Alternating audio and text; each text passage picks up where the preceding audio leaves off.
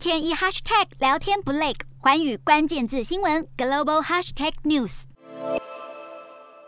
由于航空旅游的增加，新加坡航空公司也在今年四月份的客运量能达到了疫情前的百分之五十七，比三月份高出了六个百分点。新加坡从四月开始允许了完整接种疫苗的旅客入境，不需要隔离或是在抵达时进行新冠病毒的检测，因此四月份航空旅行的需求明显上升了。而且新航集团旗下两家航空公司新航和库航四月共载了一百四十五万名两千五百名的旅客，比三月份增加了百分之六十二点七。截至今年四月底，新航集团的客运网路在全球已经覆覆盖了九十五个目的地。